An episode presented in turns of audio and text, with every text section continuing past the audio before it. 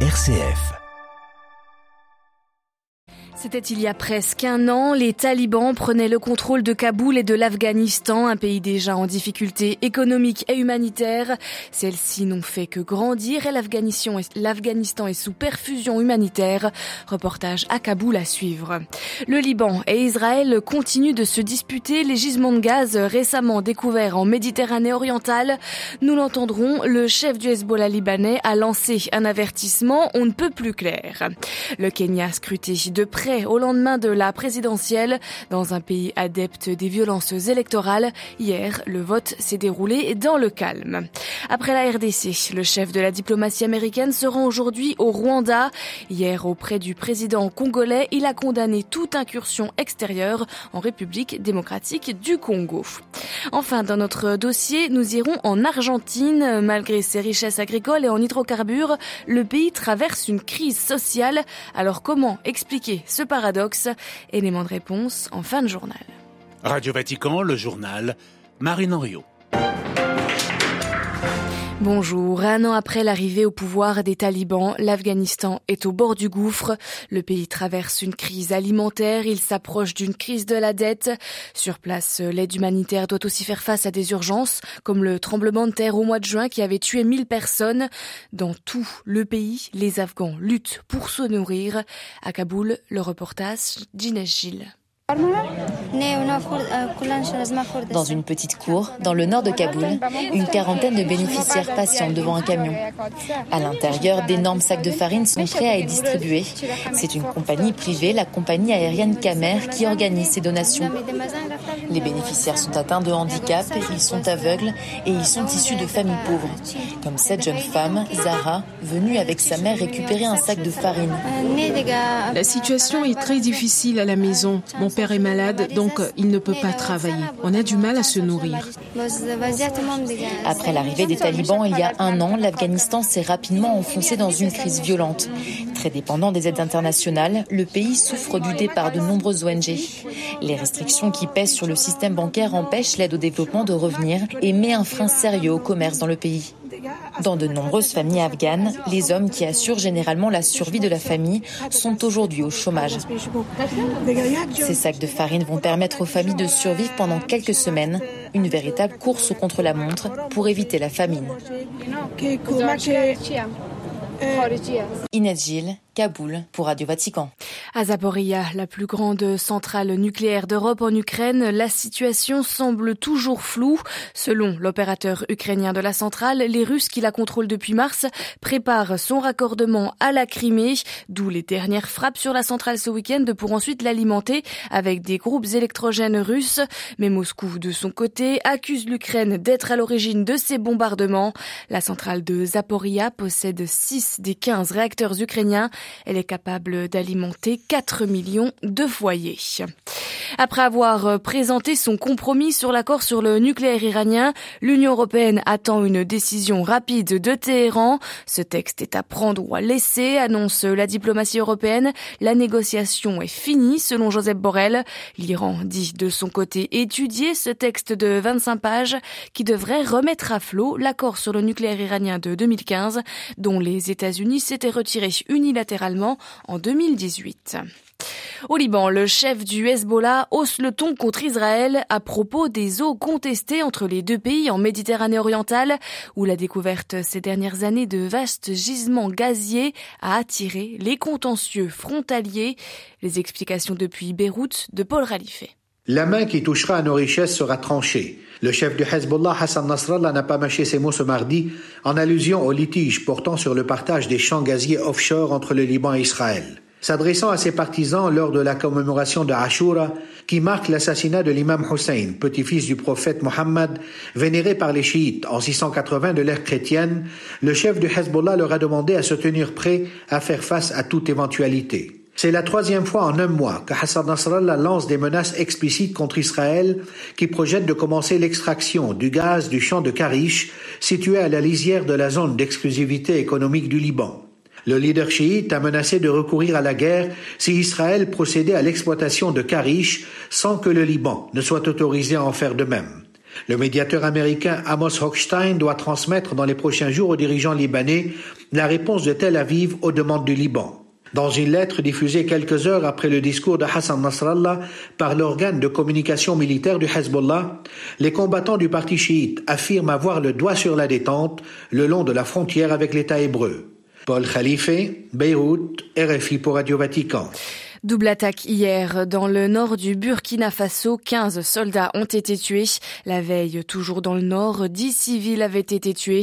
40% du territoire burkinabé est actuellement hors de contrôle de l'État. Les mouvements terroristes affiliés à Al-Qaïda ou à l'organisation de l'État islamique grandissent. Depuis 2015, des milliers de personnes ont été tuées et 2 millions déplacées. Au lendemain du scrutin, au Kenya, le dépouillement est en cours ce mercredi. Hier, les 22 millions d'électeurs étaient invités à choisir leurs élus locaux, gouverneurs et bien sûr leur président, le cinquième du pays. En tête d'affiche, Raila Odinga, opposant historique désormais soutenu par le pouvoir. Face à lui, William Ruto, actuel vice-président à la réputation sulfureuse. Une période tendue pour le Kenya alors que les autorités se préparent à des violences interethniques dans certaines régions. Reportage dans le centre du pays de Charlotte Simonard.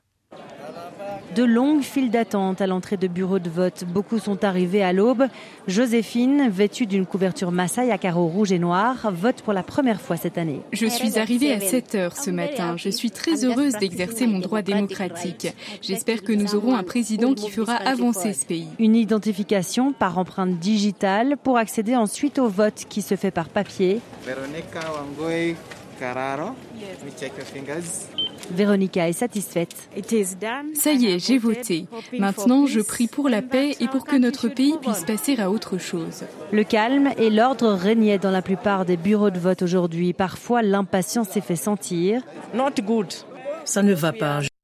Non, le mur. Je ne comprends pas pourquoi. Hormis des incidents mineurs, le scrutin s'est déroulé sans encombre dans la plupart des bureaux. Madone Chicola, observatrice pour la commission électorale. Certains bureaux ont ouvert un peu tard, mais la plupart étaient à l'heure. C'est mieux qu'en 2017. C'est calme et pacifique pour l'instant. Espérons que cela dure. Mais ce calme ambiant pourrait bien être qu'illusion alors que les deux principaux candidats se sont déjà accusés mutuellement de fraude. L'annonce des résultats dans quelques jours pourrait provoquer des troubles dans le pays. Charlotte Simonard, Nairobi pour Radio Vatican. Après le RDC, le chef de la diplomatie américaine, Anthony Blinken, est attendu aujourd'hui au Rwanda. Hier soir à Kinshasa, lors d'une rencontre avec le président congolais, il a appelé à la fin de tout appui aux rebelles du M23 qui se sont emparés d'une importante localité congolaise à la frontière avec l'Ouganda. Le secrétaire d'État américain a fait part de l'inquiétude de Washington concernant l'attitude de, Kigali face au conflit qui secoue l'Est congolais. Les explications de Pascal Moulégois. C'est un diplomate averti aux propos mesurés, parfois directs, qui s'est présenté devant la presse après 30 minutes de tête à tête avec le président Félix Tshisekedi. Pour Anthony Blinken, les rapports d'experts des Nations Unies accusant les Rwanda et son armée d'appui aux rebelles du M23 est crédible. Il a même exprimé sa préoccupation et celle des États-Unis face au risque d'embrasement de la région des Grands Lacs dans ces contextes. Tous les pays doivent respecter l'intégrité territoriale de leurs voisins, a-t-il insisté, affirmant que Washington, je cite, ne ferme certainement pas les yeux sur ces dossiers. Les autorités congolaises attendaient du chef de la diplomatie américaine une condamnation directe du Rwanda et un engagement à classer l'M23 sur la liste des groupes terroristes, c'est à quoi Blinken n'a pas satisfait la partie congolaise. Il a tout de même appelé l'M23 à déposer les armes tout en soutenant les deux initiatives africaines pour la paix dans l'est de la RDC. Il y a d'abord les négociations menées par la présidence kenyane pour les désarmements de la centaine de groupes armés actifs. L'Angola, pour sa part, pilote un dialogue pour obtenir la désescalade entre Kinshasa et Kigali. Pascal Moulegua, Kinshasa, Radio Vatican. À Cuba, les pompiers luttent toujours pour contenir les flammes qui dévorent un dépôt pétrolier vers la Havane. Quatre des huit réservoirs sont désormais partis en fumée. Le Mexique et le Venezuela sont venus en renfort. Un pompier est mort. 14 sont toujours portés disparus. Remaniement gouvernemental au Japon. Fumio Kishida espère ainsi sortir de la crise politique dans laquelle il est englué depuis l'assassinat du chef de l'ancien chef de l'État Shinzo Abe le mois dernier qui a réveillé une controverse entre les liens entre un groupe religieux et la classe politique japonaise.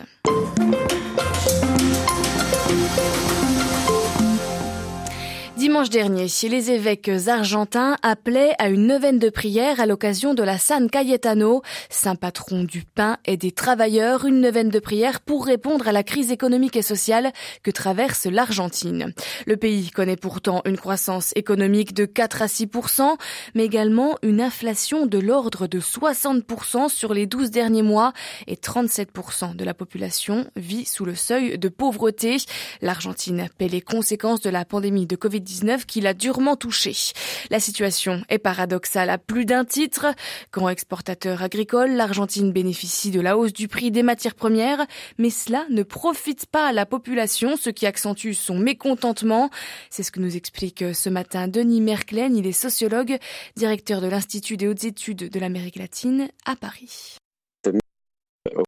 des prix internationaux euh, des céréales, par exemple, c'est traduit par une augmentation, une course au prix euh, sur le marché intérieur parce que les producteurs agricoles veulent vendre le blé, par exemple, au même prix euh, à l'international que sur le marché intérieur. Et l'État a quasiment perdu toute capacité de régulation des prix des aliments. C'est ça l'enjeu principal qui est un vieux problème d'une économie exportatrice d'aliments comme l'Argentine. Donc euh, ça, ça, aggrave considérablement la crise sociale et ça touche particulièrement les classes populaires et les, les familles les plus pauvres. Cette crise économique n'est-elle pas d'abord une crise politique? Elle devient une politique parce que le, le gouvernement d'Alberto Fernandez, donc le président argentin, euh, prend le pouvoir euh, quelques mois avant la crise de la Covid et il sort avec un taux d'endettement à l'international contracté par le gouvernement précédent sur lequel il doit faire une négociation très difficile.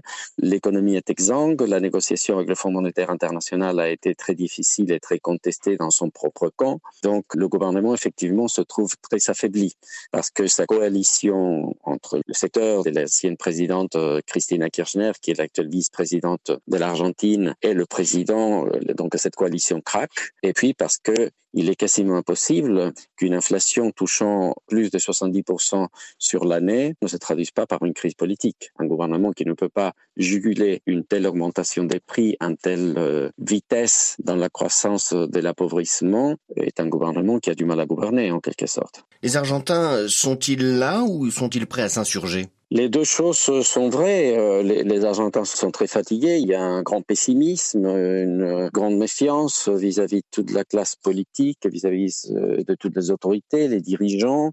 Euh, la société est divisée de tous les côtés. Les Argentins parlent de brecha pour dire cette espèce de gouffre qui divise l'Argentine en, en plusieurs morceaux. Les observateurs sont très pessimistes. Les possibilités d'une grande sociale, d'un éclatement, de grandes manifestations manifestations dans la rue, des grèves, etc., pointe au nez du gouvernement, qui est un gouvernement qui n'est pas celui des décisions tranchées, euh, fortes, mais qui est un président de la République plutôt inspiré par la négociation, par la recherche d'accords, de compromis, qui tiennent de plus en plus difficilement, avec euh, son aile gauche qui le pousse à prendre des décisions plus marquées euh, à gauche, plus sociales, etc., mais dont il ne dispose pas des marges économiques vraisemblablement pour pouvoir les appliquer. Ce n'est pas la première crise que connaît l'Argentine. L'économie a-t-elle un problème structurel? Certainement, le talon d'Achille euh, de l'Argentine, c'est le caractère massif de l'informalité dans ses rapports de travail, c'est-à-dire un marché du travail une situation sociale qui ne permet pas d'intégration sociale. Les Argentins ont oublié que le travail pouvait être protégé, stabilisé, entouré des protections sociales. Et donc, quand vous avez plus d'un tiers la population active qui évolue dans le marché euh, du travail illégal, au noir, eh bien, il est très difficile pour tout gouvernement d'organiser une forme de protection sociale. Par exemple, pendant la Covid, ça a été extrêmement difficile parce que les gens plongent immédiatement dans l'absence de ressources une fois qu'ils perdent leur travail. Et donc ça, là, il y a un grand et un long chemin à faire. De ce point de vue-là, l'Argentine devrait euh, prendre la légalisation du travail comme sa principale politique sociale. Interrogé par euh, Xavier Sartre, Denis Merklen, sociologue et directeur de l'Institut des hautes études de l'Amérique latine à Paris, était ce matin notre invité.